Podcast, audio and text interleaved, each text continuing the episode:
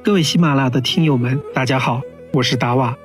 从这期节目开始，我们就正式开始畅玩拉萨。在达瓦的旅行观念里，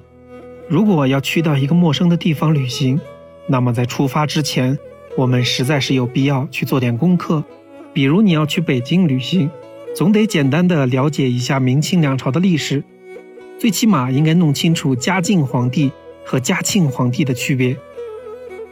去西安旅行，也最起码应该搞清周、秦、汉、唐这些朝代哪个在前，哪个在后。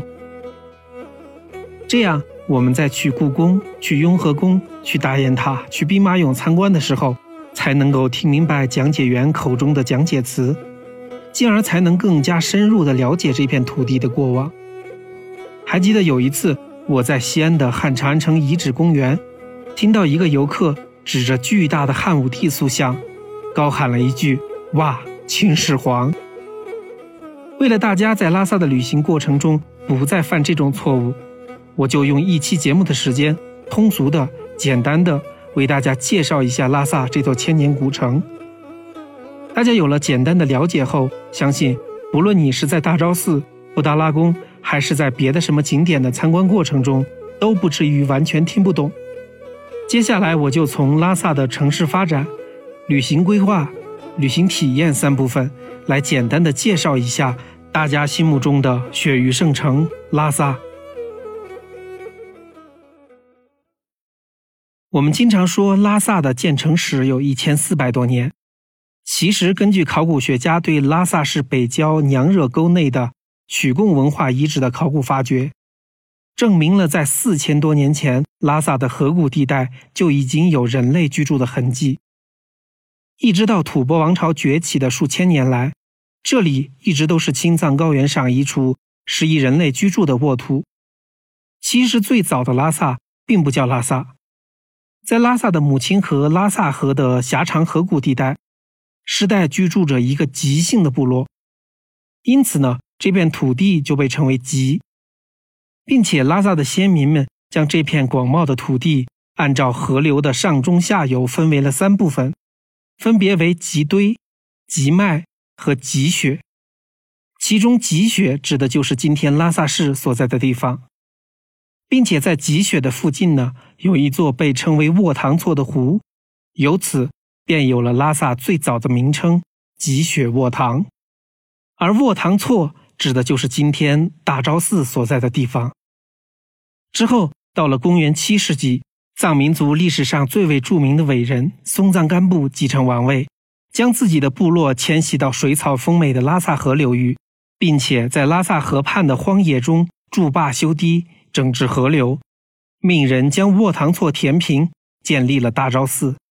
就此，拉萨正式开启了自己的建成史，这片土地也完成了从积雪卧塘到拉萨的华丽转身。关于拉萨这个名字的由来呢，历史上有两个不同的说法。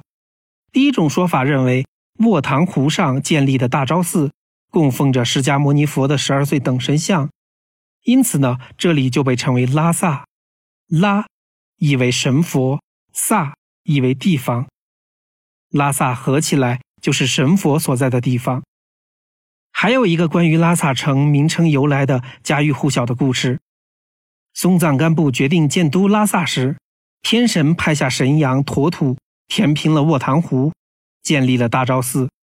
为了纪念神羊建立大昭寺的功勋，于是这片土地就被命名为惹萨，意为山羊驮土之地。慢慢的，就从惹萨演变成了今天的拉萨。从公元七世纪开始，一直到吐蕃王朝灭亡。拉萨一直是雪域高原的政治、经济、文化和宗教的中心，但是随着吐蕃王朝末代赞普朗达玛的灭佛运动，大概从唐末历经五代十国，一直到两宋时期，拉萨经历了历史发展的低潮期。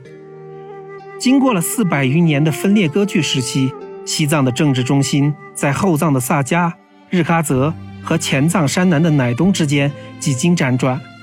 元朝时期，将西藏划分成为了十三个万户，其中拉萨一带就有三个万户，分别为止贡万户、噶玛万户和蔡巴万户。到了十四世纪中叶，兴起于山南的乃东万户首领降曲坚赞取代了萨迦派的领导，建立了帕竹政权。降曲坚赞将西藏划分成为了十七个宗，这里讲的宗相当于县级行政区划，其中拉萨境内的就有今天拉萨市达孜县的扎嘎宗和堆龙德庆县的刘吾宗。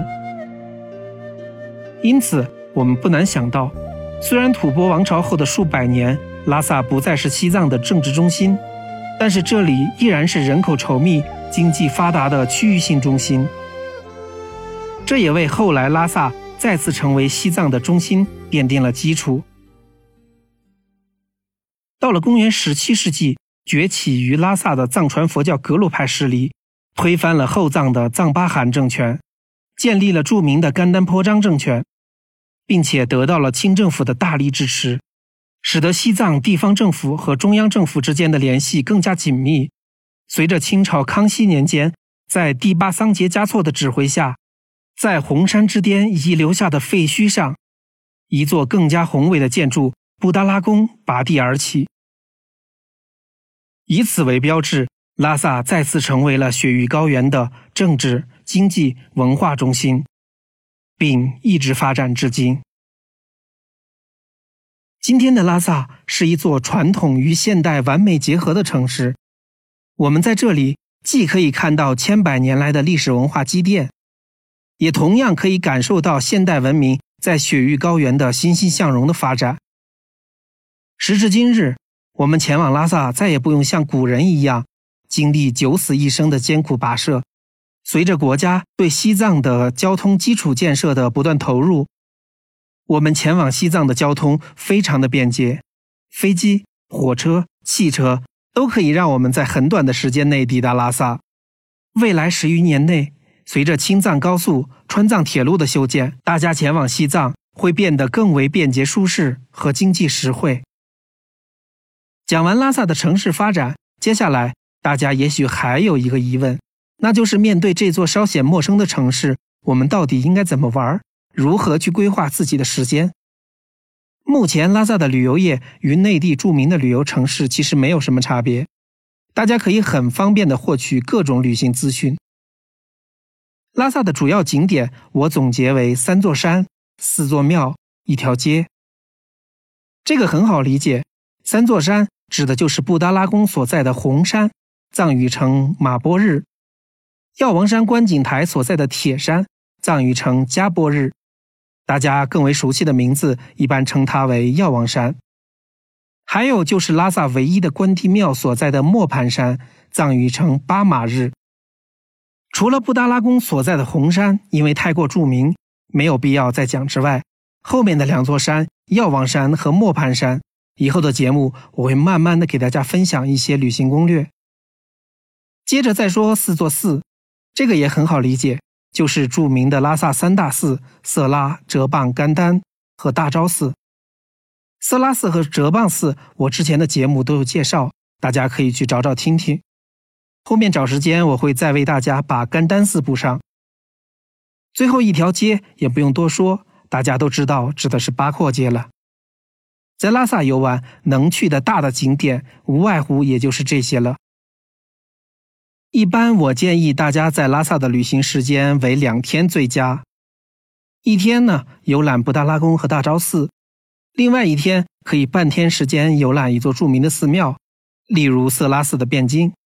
另外半天呢，可以静静的找个地方，享受一下拉萨温暖的阳光。讲完了这些拉萨的传统的游览的介绍，我相信我高贵的听友朋友们一定会有一些不甘心只是来拉萨打卡，希望能够更加深入的走进拉萨这座城市。那么，我们可以去拍一拍不一样角度的布达拉宫。以后的节目呢，我会抽出一期，单独的给大家详细的介绍一下布达拉宫三百六十度的各个角度的拍摄点。如果你和达瓦一样喜欢西藏的历史宗教文化，那么八廓街周边的数百座小寺庙将是你深度的了解这座城市的最好的地方。也许就是一座和大昭寺一墙之隔的小寺庙，就少了几分喧嚣，多了几分宁静。这样你就可以放慢脚步，静静地感受这座城市悠久的历史传承。后面的节目，我为大家挑选了数十座拉萨城的小寺庙，其中包括了著名的拉萨四大林中的三座，著名的拉萨财神庙扎基寺，著名的藏文的发明地帕邦卡寺。除此之外，还有很多大家不怎么熟悉的小寺庙、小佛堂，这里都隐藏着拉萨最传奇的故事。相信这些地方都可以带给你不一样的旅行体验。好了，本期节目就讲到这里。本来计划是先讲八廓街的，但是由于大昭寺广场在翻新整修，为了更准确的给大家分享旅行攻略，八廓街我就留到之后再讲。下期节目呢，我就先给大家讲讲布达拉宫周边到底应该怎么玩。感谢您的聆听，再见。